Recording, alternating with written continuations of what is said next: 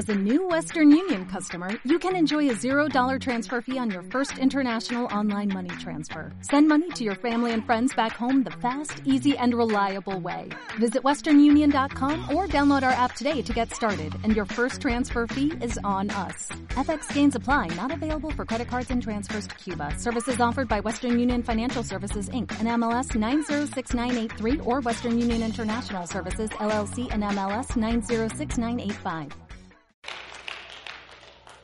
Primera de Corintios capítulo 4. Voy a leer el verso tema del estudio de la serie que hemos empezado ya. Esta es la quinta o sexta uh, miércoles que estamos uh, mirando el aspecto de doctrina. Y esta noche va a continuar con el tema de la salvación, la doctrina de la salvación. Dice así la palabra de Dios, el verso tema, primera de Timoteo capítulo 4 y el verso 16. Primera de Timoteo 4, verso 16. ¿Tienen todos? Dice así, ten cuidado de ti mismo y de la doctrina. Persiste en ello, pues haciendo esto te salvarás a ti mismo y a los que te oyeren. Así de importante es la doctrina. ¿Por qué no leemos este verso todos juntos? ¿Listos? Ten cuidado de ti mismo y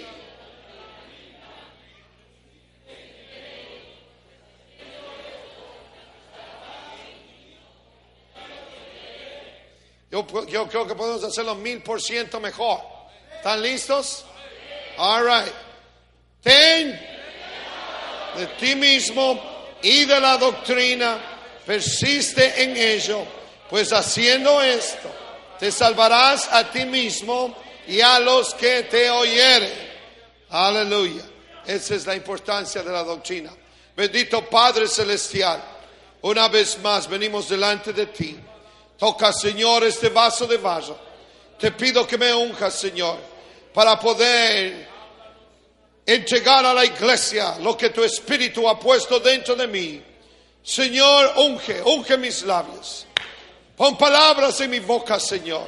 Unge esta congregación. Señor, y donde quiera que vayan, Señor, este mensaje, ya sea por vía de CD, de cassette, de DVD, o a través de las ondas radiales, que cause, Señor, el impacto para el cual es enviado.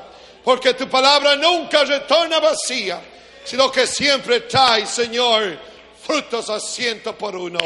Gracias, Señor Jesucristo. Aleluya. Y todos dicen amén.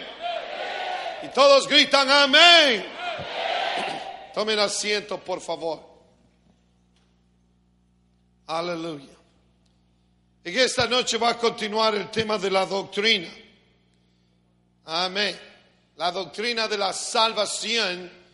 Eh, miramos o empecé a mirar la primera parte, ahora voy a dar la segunda parte. Voy a conectar en donde nos quedamos y continuar con lo que quiero enseñar en esta noche. Establecimos en la enseñanza anterior del miércoles pasado, por la palabra de Dios, que la salvación que tenemos en esta noche la hemos obtenido exclusiva y únicamente por gracia de Dios. Digan gracia de Dios. Efesios 2.8 dice, por gracia sois salvos por medio de la fe, y esto no de vosotros, mas es don de Dios. Ahora habíamos dicho que gracia es el don inmerecido de Dios para la humanidad. Gracia también es el don del Espíritu Santo que Dios implanta en el corazón arrepentido que, que, que hace que la persona dé este paso al arrepentimiento. Gracia es el don del Espíritu Santo que convierte al creyente en el triunfador sobre el pecado, el mundo y el diablo. Y la única razón por la que somos salvos es por la gracia de Dios. Por lo tanto, no hay obra que el ser humano pueda hacer o sacrificio que pueda ofrecer para justificarse delante de Dios, porque a uno más justo que hay en nosotros es como trapo de inmundicia delante de nuestro Dios. Porque la justicia del hombre en comparación a la justicia y santidad de nuestro Dios.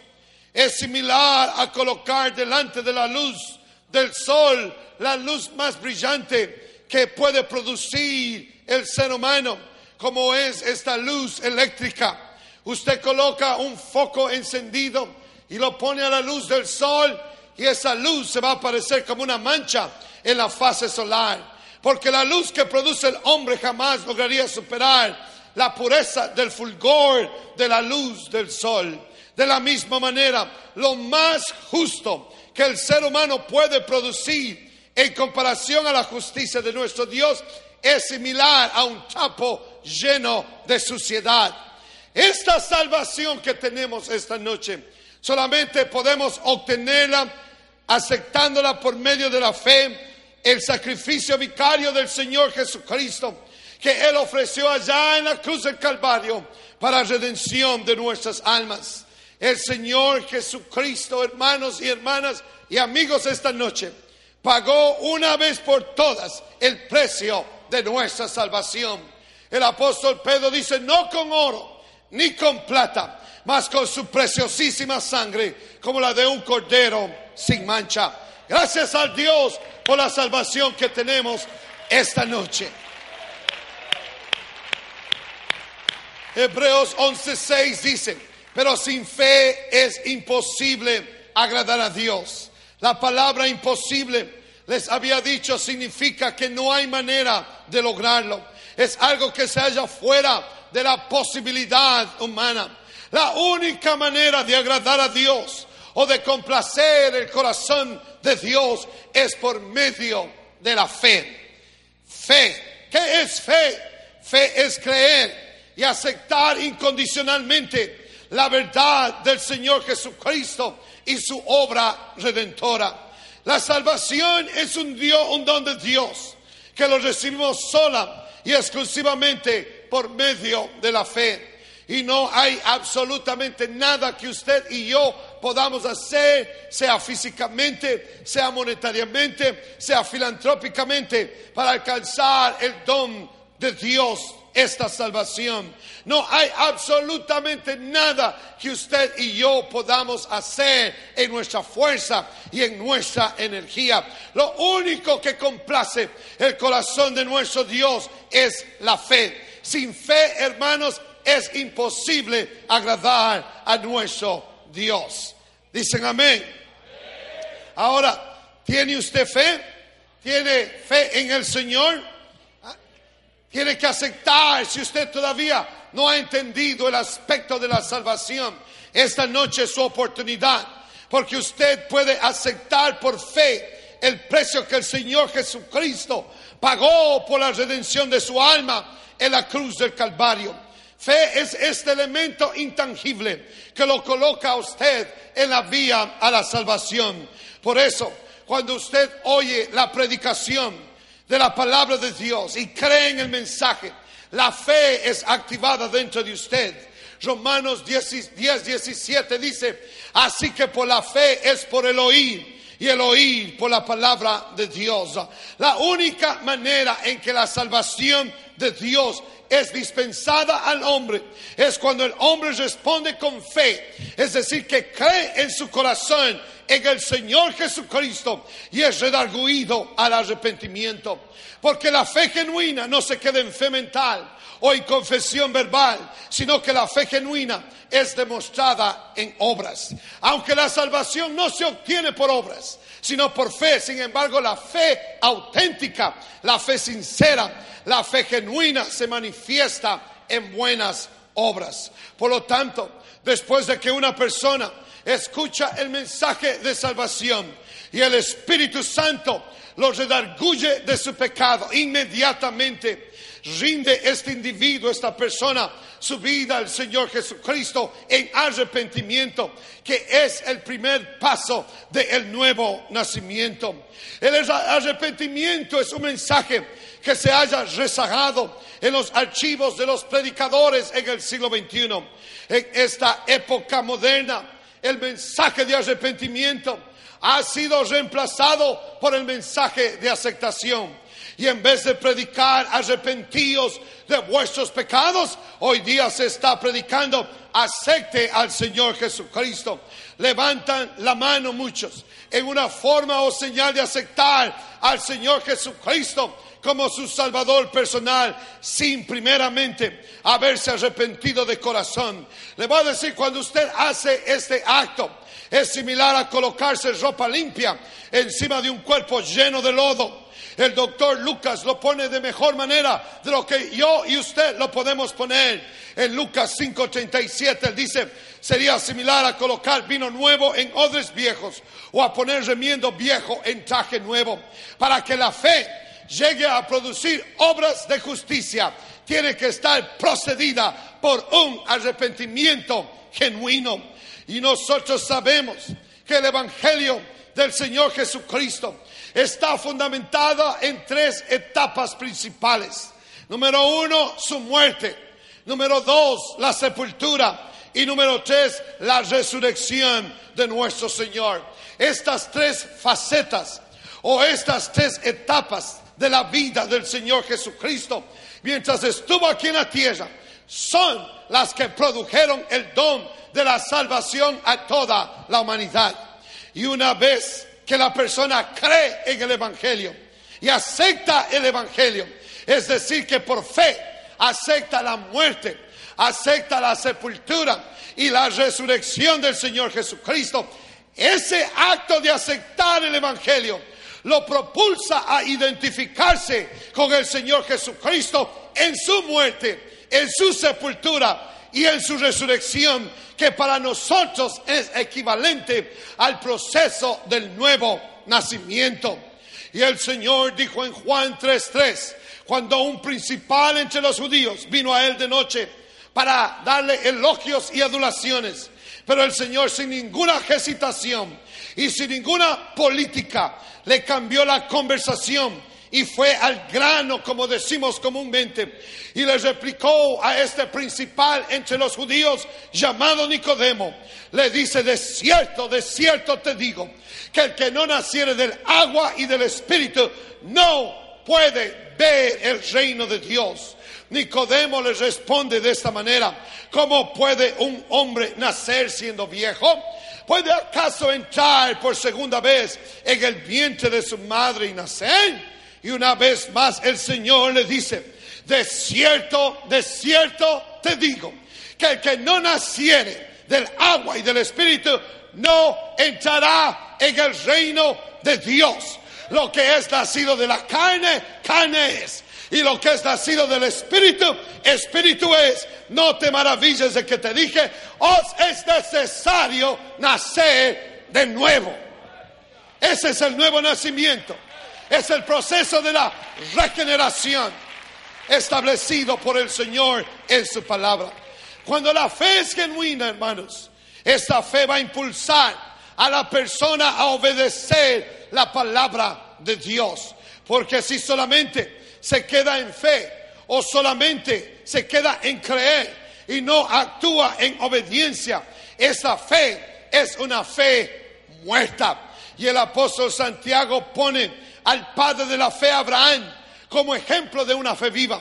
Porque cuando Dios le pidió a Abraham que ofreciese a su único hijo Isaac en sacrificio delante de él, Abraham no solamente creyó, sino que su fe actuó juntamente con sus obras y dice que le fue contado por justicia. Usted no solamente puede decir, yo creo, yo acepto el Evangelio y quedarse allí. Si usted realmente cree, su fe va a actuar en obediencia al Evangelio del Señor Jesucristo. Y el Evangelio del Señor Jesucristo, vuelvo a hacer énfasis, comprende su muerte, su sepultura y su resurrección la cual para usted y para mí significa la regeneración de nuestras vidas por medio del proceso metamorfósico espiritual del nuevo nacimiento, que es la manera en que nos identificamos con el Señor Jesucristo en su muerte, su sepultura y su resurrección. Y la primera cosa en esta noche que debemos de comprender es que para que alguien sea enterrado, primeramente tiene que morir. Para que alguien sea enterrado o sepultado, primeramente tiene que morir. El arrepentimiento, cuando usted viene al altar, y se arrepiente de sus pecados, se está identificando con el Señor Jesucristo en su muerte. Efesios 2.1. Por Efesios 2.1 sabemos que el hombre no regenerado por el poder del nombre del Señor y de su Espíritu Santo, dice el apóstol Pablo, está muerto en delitos y en pecados. Es decir, que el hombre natural o el hombre carnal o el hombre que no ha conocido la salvación vive lejos de Dios y es totalmente incapaz de ver, mucho menos de entrar en el reino de Dios y discernir las cosas espirituales. Y la única manera de deshacer de ese estilo de vida pecaminoso. La única manera de limpiarse por dentro, la única manera de cambiar esa forma de vida es por medio del nuevo nacimiento. No hay otra manera de que usted salga de esa vida de pecado, de esa vida plagada de vicios y de maldad y empiece de nuevo, excepto a través del nuevo nacimiento. El Señor nos está dando una segunda oportunidad. El Señor nos dio una segunda oportunidad y muchos de nosotros ya la hemos adquirido, la hemos recibido. Y si usted no todavía ha adquirido esta segunda oportunidad, esta es su noche para que se inicie en esta segunda oportunidad que el Señor le está dando a usted. Oh, muchos dicen, ¿cómo no quisiera volver a empezar en mi vida para hacer esto de esta otra manera? Ya no podemos, lo siento mucho. La vida es un camino de una sola vía. No la podemos rebobinar, no podemos retroceder. Segundo que se fue, se fue. Día que pasó, pasó. La vida no la podemos recoger. No, Señor. La vida no la podemos rebobinar. No, Señor. Lo que está hecho, hecho está. Pero el Señor dice, te voy a dar una segunda oportunidad para que nazcas de nuevo. Nicodemo dice, como yo siendo viejo, puedo otra vez introducirme en el vientre de mi mamá y volver a nacer en un hospital. Él dice, no, no, no, no, Nicodemo, tu mente es demasiado carnal, tu mente es demasiado natural. Lo que es nacido de la carne, cuando naciste en el hospital, o que es nacido la carne, carne es. Pero yo te estoy hablando de un nacimiento espiritual. Y la forma de nacer espiritualmente, la forma de regenerarnos espiritualmente, le voy a decir es por medio del arrepentimiento y luego el bautismo en agua en el nombre del Señor Jesucristo. Y el Señor se encarga de llenarlo con el Espíritu Santo. Aleluya. Pero todo empieza en el arrepentimiento. El arrepentimiento es la base.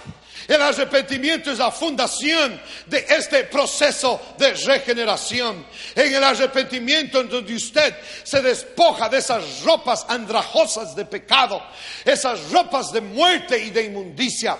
Es en el arrepentimiento. Es cuando usted viene y deposita todo eso en el altar. Y así como Juan el Bautista, que predicó el mensaje de arrepentimiento para preparar el camino del Señor, de la misma manera nosotros en el arrepentimiento. Preparamos el camino para que el Espíritu de Dios entre en nuestras vidas y nos bautice con poder y con fuego. El arrepentimiento, hermanos, aquí en esta noche amigos, el arrepentimiento no es remordimiento. Hay muchos que confunden el arrepentimiento con remordimiento. Son dos cosas totalmente diferentes. Remordimiento es el sentido de culpabilidad estimulado por la conciencia del hombre cuando comete un error moral. Es por eso que miramos creyentes y es por eso que inclusive miramos personas que tienen años en el camino del Señor, que a veces vienen al altar y lloran, y salen y vuelven a caer en lo mismo y vienen al siguiente servicio y vienen y lloran. Les voy a decir, siempre están cayendo en la misma situación. Esas lágrimas no son realmente de arrepentimiento, simplemente son de remordimiento. Por ejemplo, cuando un hombre, y él, ojalá que nadie aquí haga algo así, pero ese es un ejemplo nada más. Cuando un varón golpea a su esposa y es puesto en la cárcel, el momento que se halla en la cárcel, su conciencia comienza a redarguirlo y siente remordimiento por lo que hizo. Y cuando está allá detrás de las rejas, la primera oportunidad que tiene va y coge el teléfono y llama a su esposa desde la cárcel llorando y haciéndole promesas. Nunca más lo vuelvo a hacer. Te prometo, te prometo, te prometo. Y comienza a derramar lágrimas. Y la esposa oye y, las lágrimas y se compadece del malhechor y piensa que está arrepentido. Y ella va con el corazón suave que tienen las mujeres. Van y quitan todos los cargos y el malhechor sale libre. Y después de que sale libre, ya comienza a respirar libertad. Y ya pasan las horas y pasan los días y vuelve y regresa a sus malas obras otra vez y hace otra vez exactamente lo mismo. Y la esposa finalmente se da cuenta que las lágrimas que él derramó allá en la cárcel solamente eran lágrimas de cocodrilo, es decir, de remordimiento y no de arrepentimiento. Mi pregunta es, ¿estará arrepentido alguien así? Claro que no. Lo único que tenía es remordimiento en su conciencia. Y hay muchos que confunden remordimiento con arrepentimiento. Arrepentimiento es algo totalmente diferente. Cuando alguien se arrepiente genuinamente, ese acto de arrepentimiento es el acto de contrición del espíritu, del alma, del corazón, donde el hombre reconoce que es un pecador necesitado de la gracia y la misericordia de Dios. Es en el arrepentimiento que la persona se despoja del traje viejo de ese taje de pecado, de ese taje de maldad, de ese taje de podredumbre. Se quita todo eso y le dice, Señor, necesito de tu gracia. Estoy cansado de pecar. Ya no quiero vivir un día más así. He pecado contra ti. He hecho lo malo delante de tus ojos. Perdóname, Señor Jesucristo. Perdóname. David dice, ten piedad de mí, oh Dios, conforme a tu misericordia, conforme a la multitud de tus piedades, borra mis rebeliones. Un arrepentimiento genuino se nota cuando la persona nunca más vuelve a hacer lo que andaba haciendo. Es el acto donde el hombre se vacía por dentro de todo mal. Es el punto donde el hombre se siente hastiado del pecado y no quiere saber más de él. Eso es arrepentimiento. Una persona verdaderamente arrepentida es aquella que después de haber rendido su vida al Señor da un giro de 180 grados. Porque el arrepentimiento es como un término militar. Cuando el capitán de un pelotón está guiando a este grupo de soldados y ellos van marchando y de pronto el capitán dice, alto, media vuelta y todos se dan media vuelta en dirección opuesta. Eso es exactamente lo que arrepentimiento es. Gracias a Dios que la mayoría de nosotros un día íbamos marchando en la vía del pecado hacia el infierno hacerle compañía a Satanás y a sus demonios. Pero oímos en un mensaje la predicación por voz del Espíritu Santo, alto, media vuelta. Gracias a Dios que escuchó ese alto y media vuelta. Y ese día usted se dio media vuelta y dio la espalda al pecado y comenzó a mirar a Jesucristo. Ese día usted obedeció la voz del Señor. Ese día usted cambió de dirección. Ahora vamos marchando hacia la cruz de Cristo y rumbo al cielo. El coro de antaño dice, he decidido seguir a Cristo. No vuelvo atrás, no vuelvo atrás. La cruz delante y el mundo atrás. Simplemente, hermanos, eso es arrepentimiento. Usted ya no quiere saber nada de lo que es el pecado. Usted ya no quiere saber nada de lo que el mundo le ofreció. Usted le ha dado la espalda y ahora va caminando en, el camino a la vida eterna con Cristo Jesús.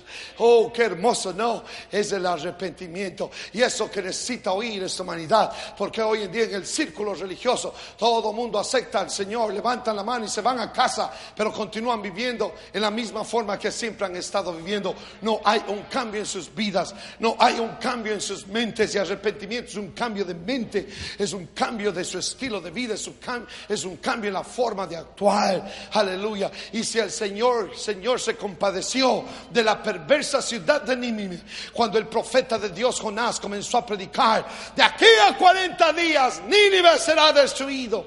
El rey escuchó el mensaje del profeta Jonás y creyó al mensaje, pero oh, no se quedó solamente en creer, él no fue y se sentó otra vez en su silla, ah, tranquilo, no, no, el, rey creyó al mensaje de Jonás y cuando él creyó, él actuó y ordenó que desde el más grande hasta el más pequeño en todo su imperio, nadie coma pan ni beba agua, incluyendo los animales.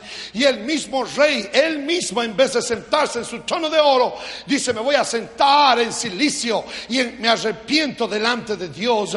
Y le voy a decir, cuando el Señor miró que toda esa ciudad se había arrepentido en silicio y, sin poner pan en su boca ni en su vientre. Dios se apiadó de ellos. Y si el Señor lo hizo por Nínive, ¿cuánto más no lo va a hacer por usted en esta noche?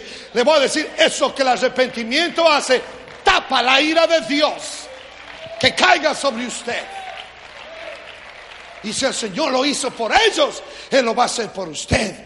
En el arrepentimiento, en este acto de arrepentimiento, es cuando nos identificamos con el Señor Jesucristo en su muerte, porque es en el arrepentimiento que morimos al pecado. Usted muere al pecado, usted dice, pecado, no te quiero más. Y deja a un lado y se deshace de todo eso y se nota cuando hay una persona que realmente está arrepentida. Es como aquel hombre que estaba adicto al licor y, vino a la iglesia y se arrepintió, aleluya, y le pidió perdón al Señor. Señor, nunca más vuelvo a probar licor. Nunca, Señor, mis labios van a saborear van a poner una copa de vino en otra vez, Señor. Y estaba realmente arrepentido y se comprobó, porque cuando fue a la casa tomó todas esas botellas que tenía de licor y de cerveza y las vació allá en el baño y bajó eh, eh, esa válvula y allá se fue todo y se olvidó y nunca más volvió a probar licor porque realmente estaba arrepentido.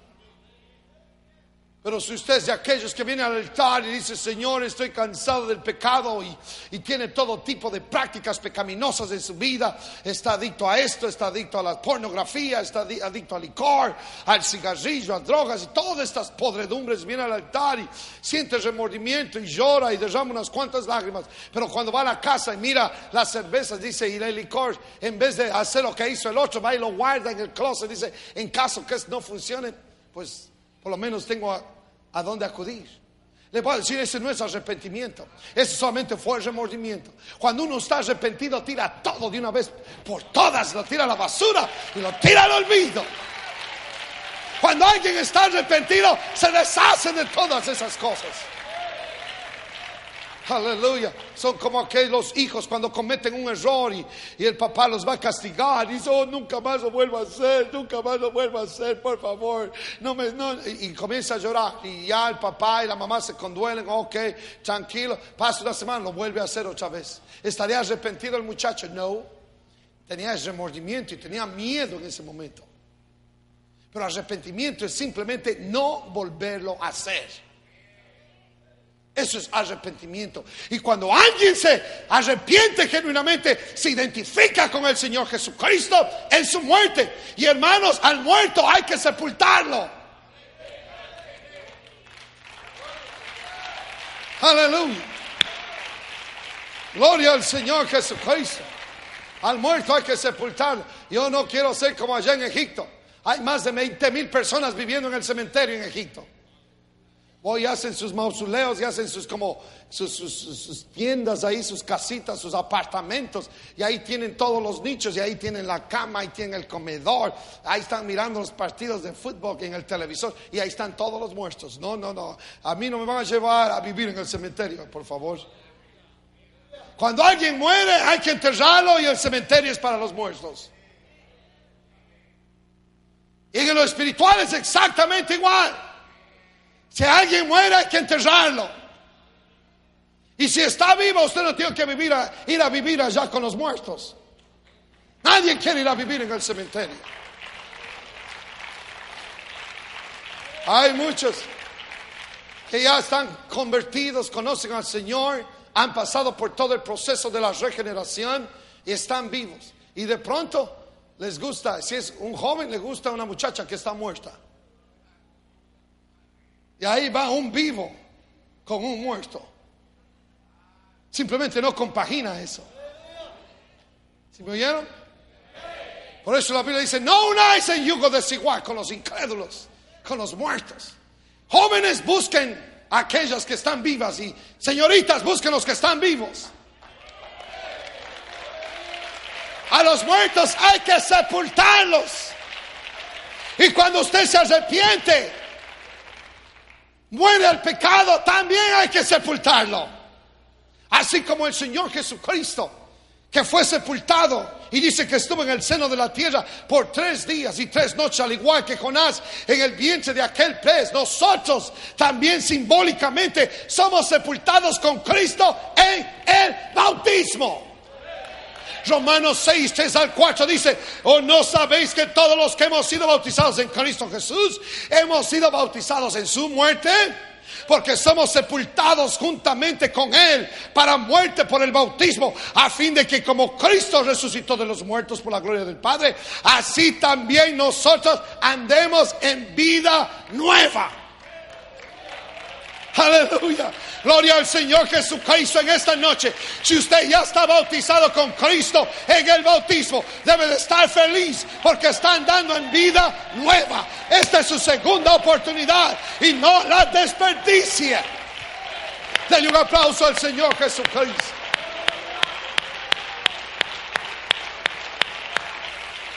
Oh, aleluya. Creo que antes de que termine esta enseñanza, va a querer bautizar otra vez esta noche. Ya estoy sintiendo el deseo. Hay algunos que han minimizado la importancia del bautismo en esta era moderna. O hay muchos que quisieran borrar Romanos 6, 3 al 4. Quisieran borrar este verso del canón bíblico. Pero lo que está escrito en esta profecía, nadie lo puede borrar ni cambiar. El bautismo es parte del proceso del nuevo nacimiento del que habló el Señor Jesucristo en Juan 3, cuando se expresó diciendo que el que no naciere del agua, es decir, bautismo, y del Espíritu, es decir, bautismo con el Espíritu Santo, con la evidencia inicial de hablar en otras lenguas, no puede ver, mucho menos entrar en el reino de Dios. Alguien me llamó al programa radial un día y dice, el bautismo, cuando dice el Señor, acerca del bautismo en agua, estaba hablando del nacimiento del vientre de la madre que rompe, dice esa bolsa de agua, me dijo él. Le voy a decir, es lo más necio e insensato que he escuchado yo. No se está refiriendo a nada biológico. Lo que es nacido de la carne ya es carne. Está refiriéndose a un nuevo nacimiento, a algo que tiene, que toma lugar en el espíritu. El nacimiento del agua se está refiriendo al bautismo en agua, en el nombre del Señor Jesucristo.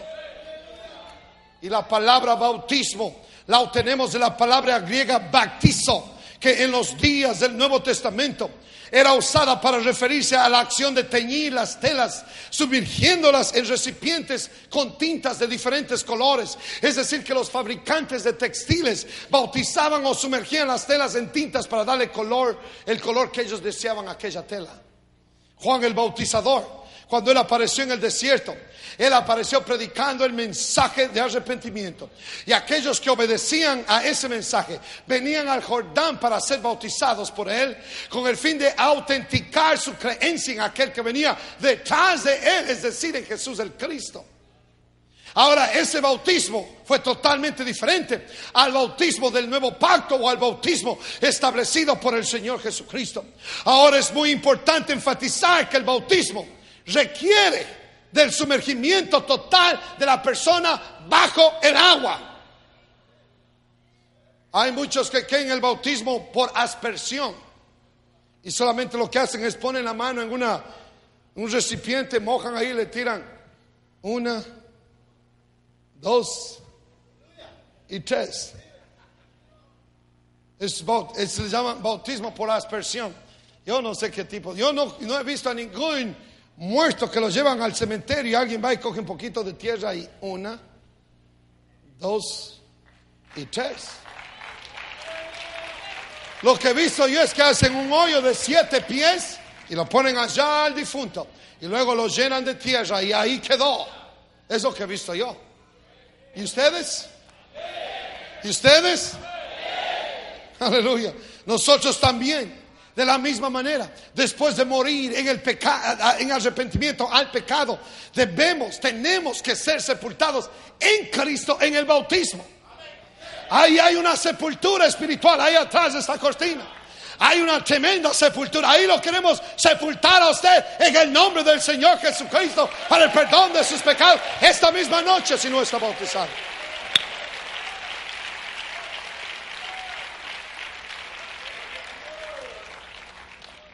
Hay muchos que creen esa es la época moderna donde tergiversan las escrituras, las cambian, las adoptan a su manera de pensar y a su manera de creer. Todo, todo, todo lo que es importante, dicen, bueno, eso solo fue para los antiguos. Debo decir, si Jesucristo es el mismo ayer, hoy y siempre, la palabra es exactamente igual. Si Él no se caduca, esta palabra tampoco se caduca. Y lo que fue bueno para Pedro y Juan es bueno para nosotros aquí esta noche.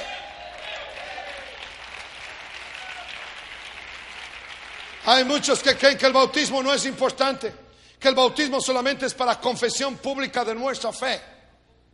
Pero el bautismo en agua, les voy a decir, es un mandato de Dios y necesario para cumplir con el plan de salvación que lo hemos aceptado por medio de la fe. Porque es por medio del bautismo en agua, en el nombre del Señor Jesucristo, que la mancha del pecado es borrada de nuestra vida.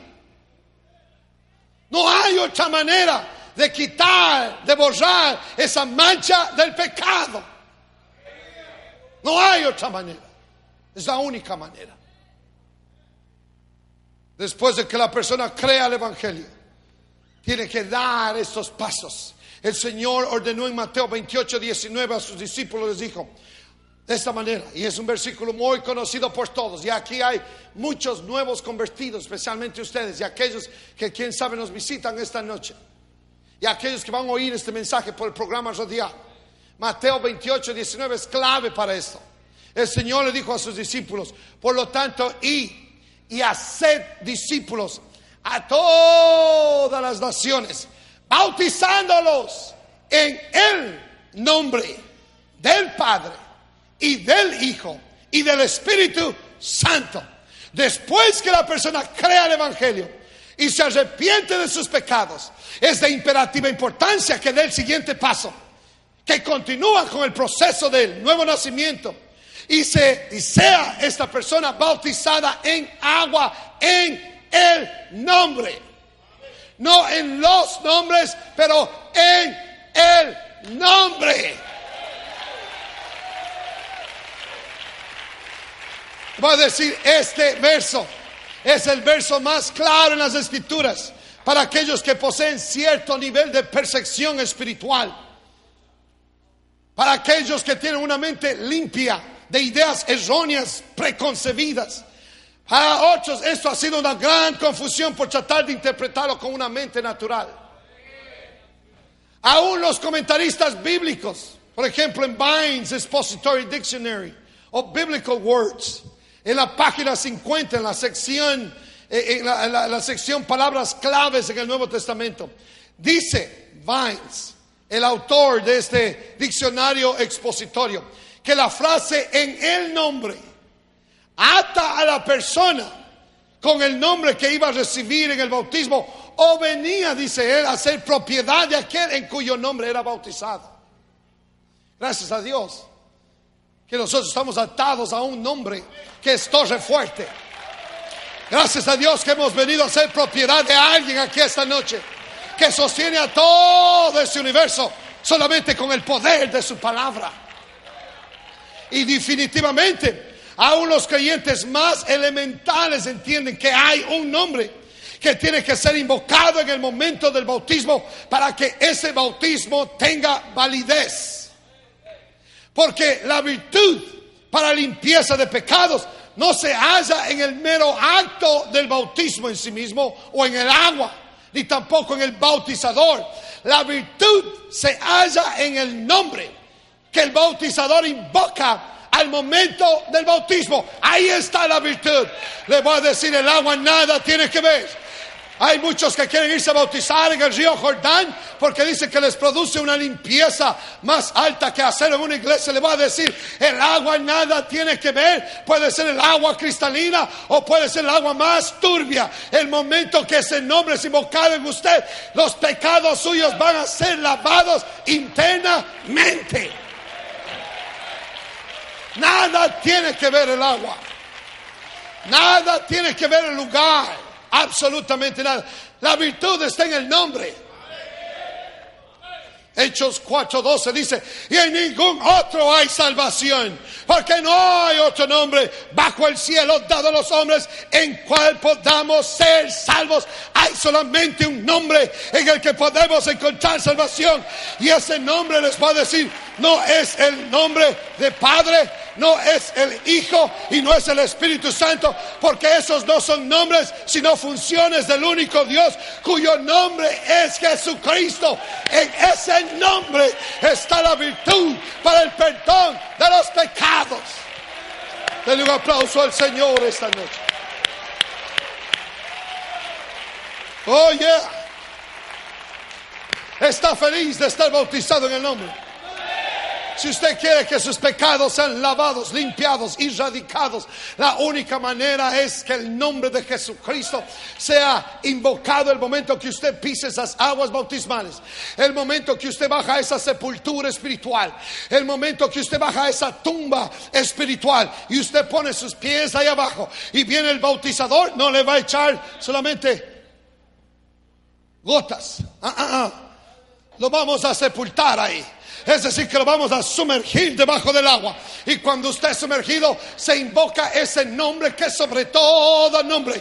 El nombre del Señor Jesucristo. Y cuando ese nombre es invocado en su vida, le voy a decir, hay algo que toma lugar allá en su interior. No lo puede ver el ojo físico, no, usted no lo puede sentir biológicamente, pero hay algo que sucede allí. Y esa limpieza de todos los pecados, porque la virtud está en el nombre.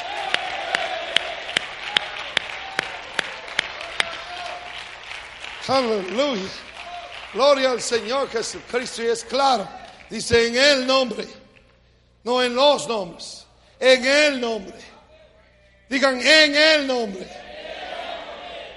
Lucas registra la gran comisión de esta manera en Lucas 24, 47.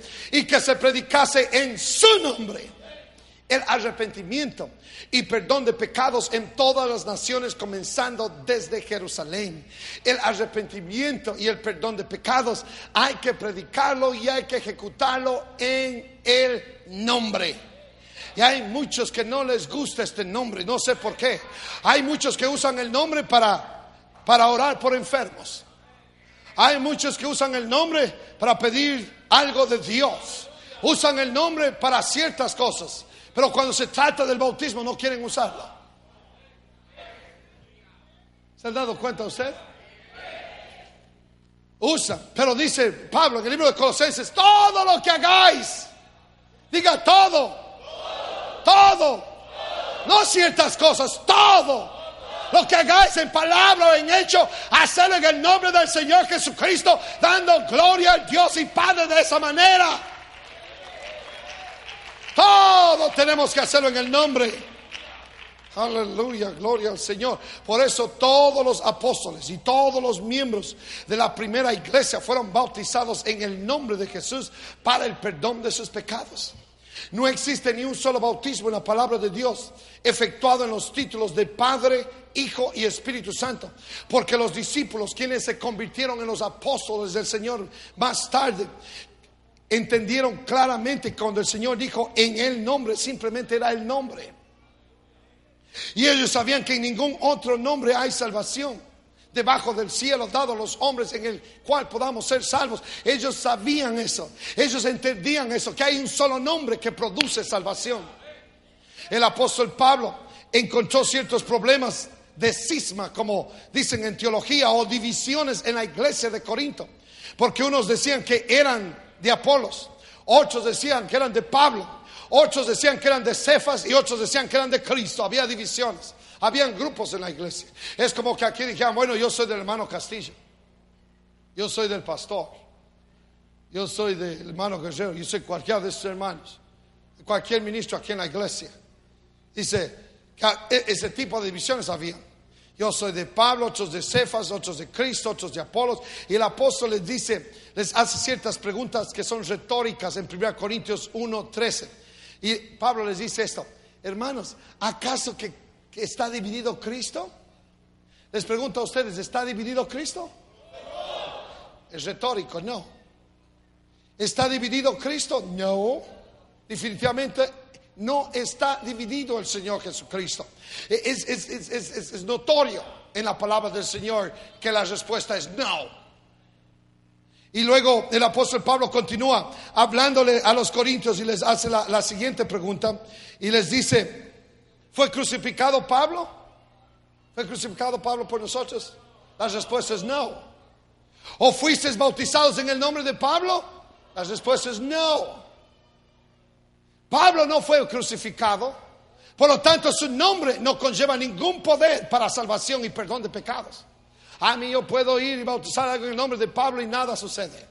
Porque dice Pablo, yo no fui crucificado por ustedes. Por lo tanto, no pueden usar mi nombre para ser bautizados. No pueden, Cefas, no fue crucificado por ustedes. Apolos no fue crucificado por ustedes. Ninguno de nosotros fue crucificado por ustedes. El que fue crucificado fue Cristo, Jesús.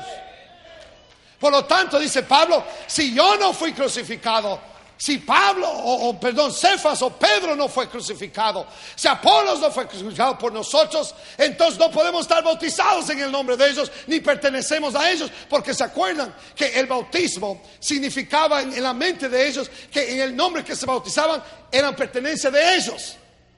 ¿Cuándo que les expliqué eso? Por eso es que estaban diciendo yo soy de Pablo, yo soy de Cefas, yo soy de Apolos, porque si, si alguien los bautizaba, ellos pensaban, bueno, you know, pertenezco a Él porque Él me bautizó. Pero dice Pablo, ustedes no se bautizaron en nuestros nombres. Porque nadie, ninguno de nosotros fue crucificado por ustedes. Ustedes tienen que bautizarse en el nombre del cual, el cual fue crucificado por nuestros pecados. Y en esta noche mi pregunta es esta. ¿Quién fue crucificado por nosotros? ¿Ah? ¿Quién fue crucificado por nosotros? Deben de saber quién fue crucificado por nosotros. El Señor Jesucristo fue crucificado por nosotros. Es por eso que estamos bautizados en, su nombre. Porque Él fue el que murió en la cruz del Calvario por mis pecados. Oh, dale un fuerte aplauso al Señor. Un fuerte aplauso al Señor.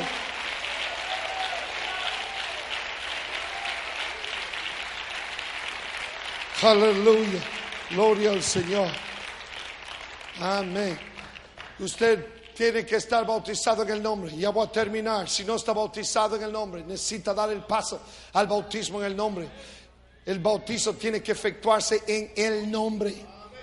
Digan en el nombre del Padre, del Hijo y del Espíritu Santo. La palabra del, la palabra del, D-E-L, del, cuando dice del Padre la palabra de él es un adjetivo posesivo que exige gramaticalmente que se identifique al nombre de esos pronombres.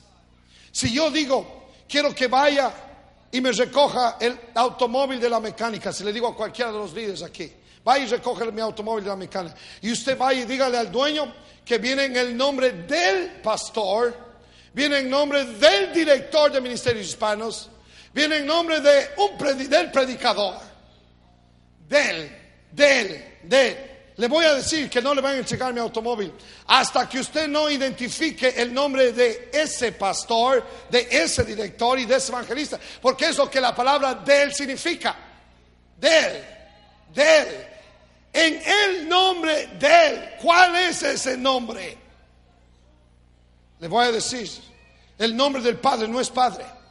Así como el nombre del Hijo no es Hijo, ni el nombre del Espíritu Santo es Espíritu Santo. El nombre del Hijo es...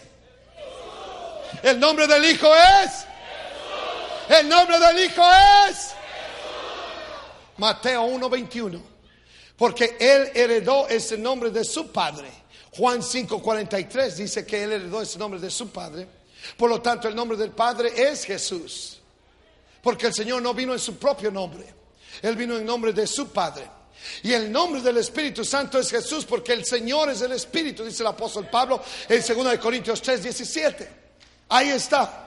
Los títulos de Dios no poseen autoridad para limpiar al pecador, ni sanar a los enfermos, ni libertar a los cautivos. El único nombre que tiene potestad de limpiar pecados, de sanar al enfermo y de libertar a los cautivos es el nombre del Señor Jesucristo, porque en Él habita corporalmente toda la plenitud de la deidad. Dale un fuerte aplauso al Señor. Aleluya. Gloria al Señor. Gracias a Dios que Él fue crucificado. Le voy a decir mi amigo y si va a escuchar usted por el radio, quiero hacerle a usted una pregunta. ¿Quién fue crucificado por usted? Si la respuesta es Jesús, entonces en ese, en el nombre del que fue crucificado, debe de bautizarse.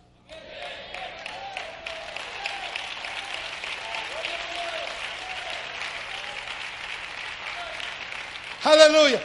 Por lo menos se va a asegurar que concuerda con las escrituras. ¿Acaso que yo fui crucificado, dice Pablo? ¿Acaso fueron bautizados en mi nombre? No, yo no fui crucificado por ustedes, por lo tanto, mi nombre no fue invocado en ustedes. El que fue crucificado fue el Señor Jesucristo, por lo tanto, el nombre de Él fue invocado en el bautismo en agua para perdón de sus pecados.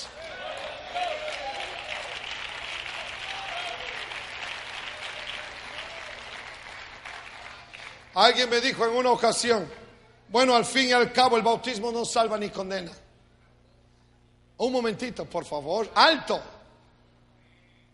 Marcos también registra el mandato del Señor Jesús, aparte de Mateo y de Lucas.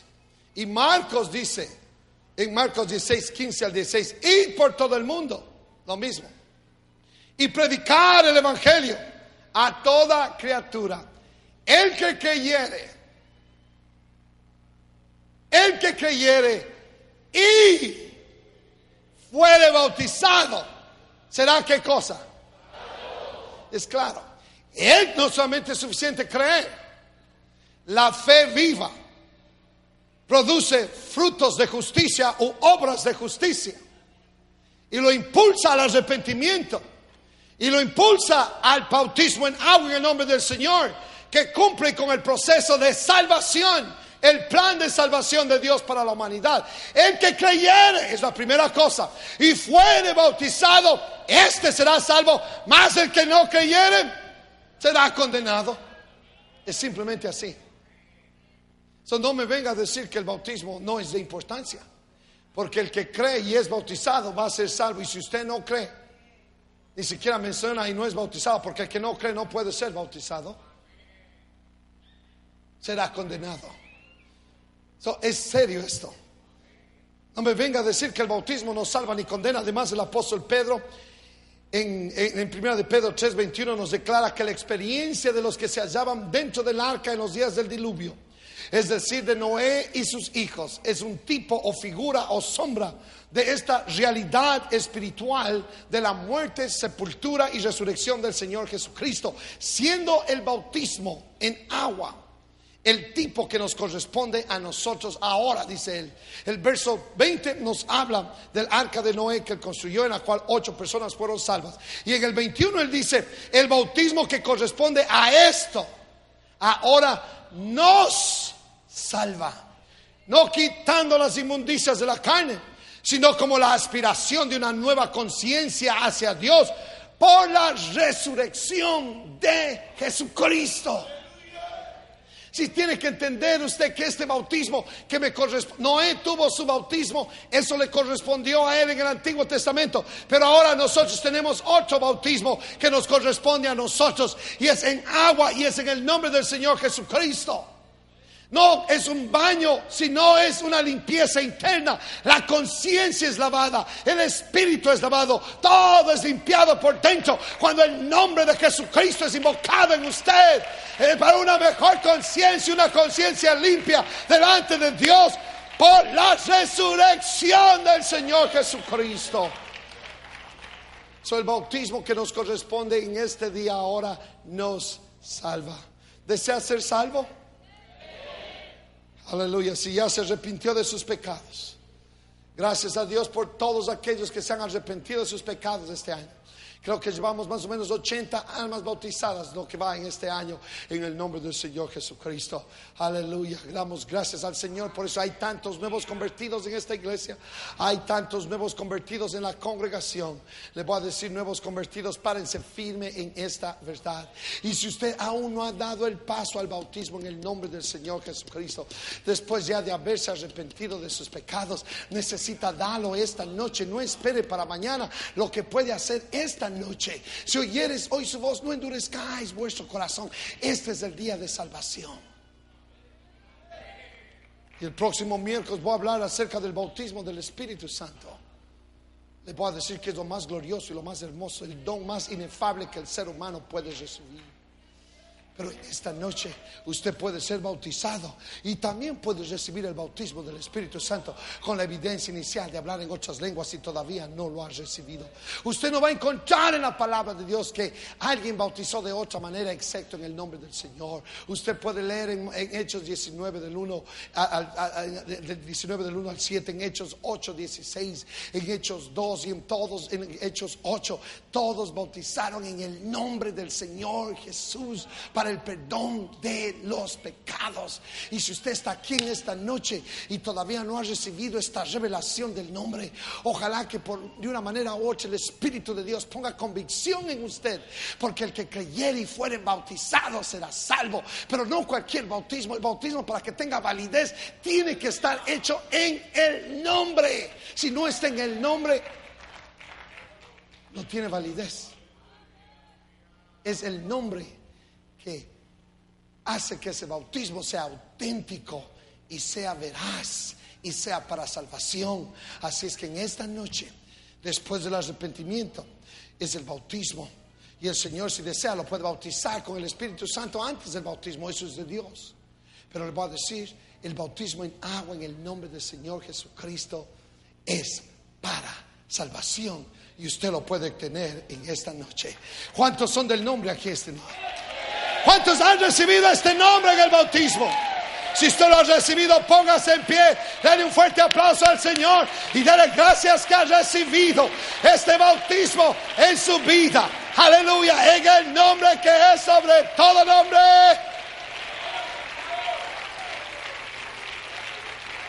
Aleluya, gloria al Señor Jesucristo.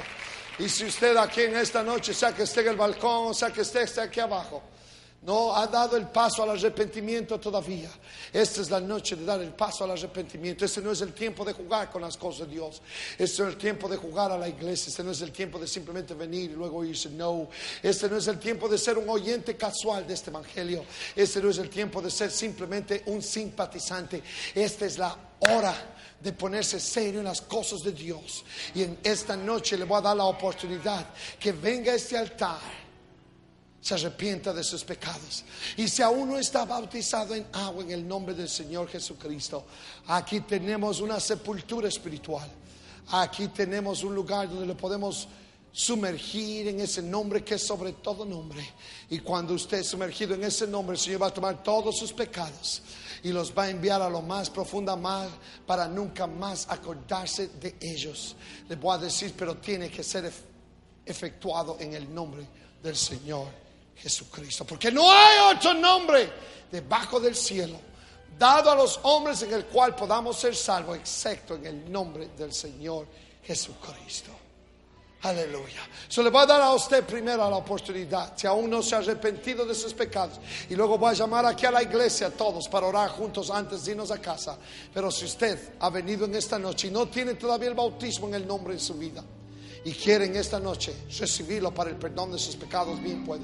O si nunca ha dado el paso al arrepentimiento, Le voy a decir, esta es la noche de arrepentirse de sus pecados y morir a toda especie de pecado y de maldad, a toda práctica pecaminosa, a todo estilo de vida que ofende el carácter santo de nuestro Dios. Hoy es el día de dar la espalda a eso y comenzar a caminar hacia Dios. En esta noche usted puede empezar otra vez. Si hay alguien quiero que dé el paso aquí, y si no hay, voy a llamar a la iglesia que venga aquí al frente. Vamos a orar todos juntos como congregación. Pero si hay alguien, quiero que dé el paso. Aleluya.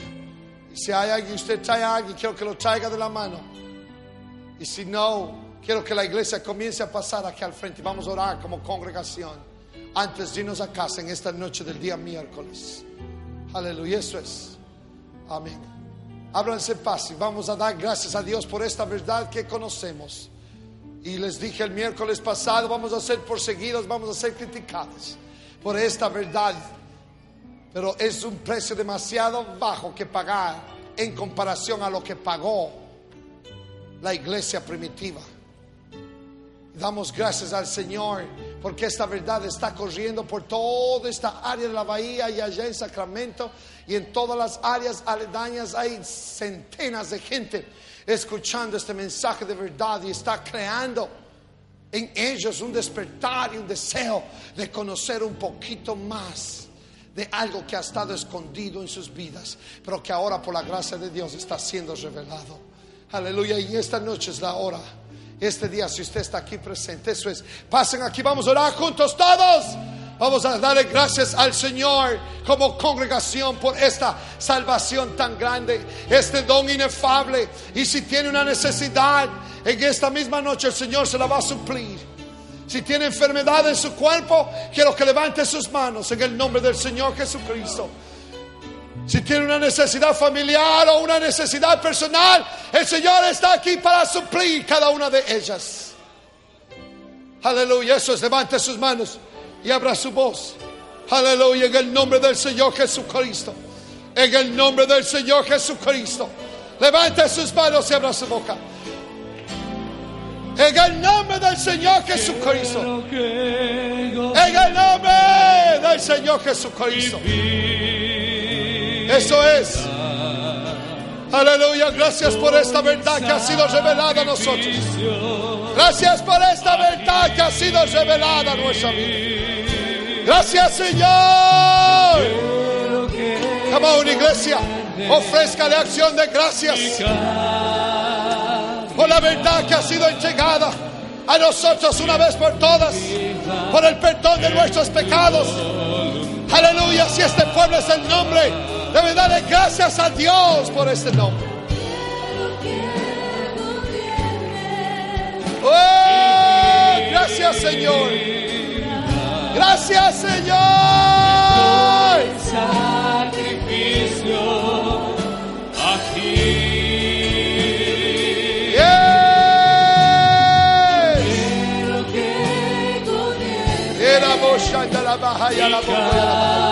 Eso es, póngale la mano a la persona que está a su lado y ore por ella. Señor, suple las necesidades que hay aquí esta noche. Eso es, póngale la mano al que está a su lado y ore por esa persona y ministre en este instante. En el nombre del Señor Jesucristo.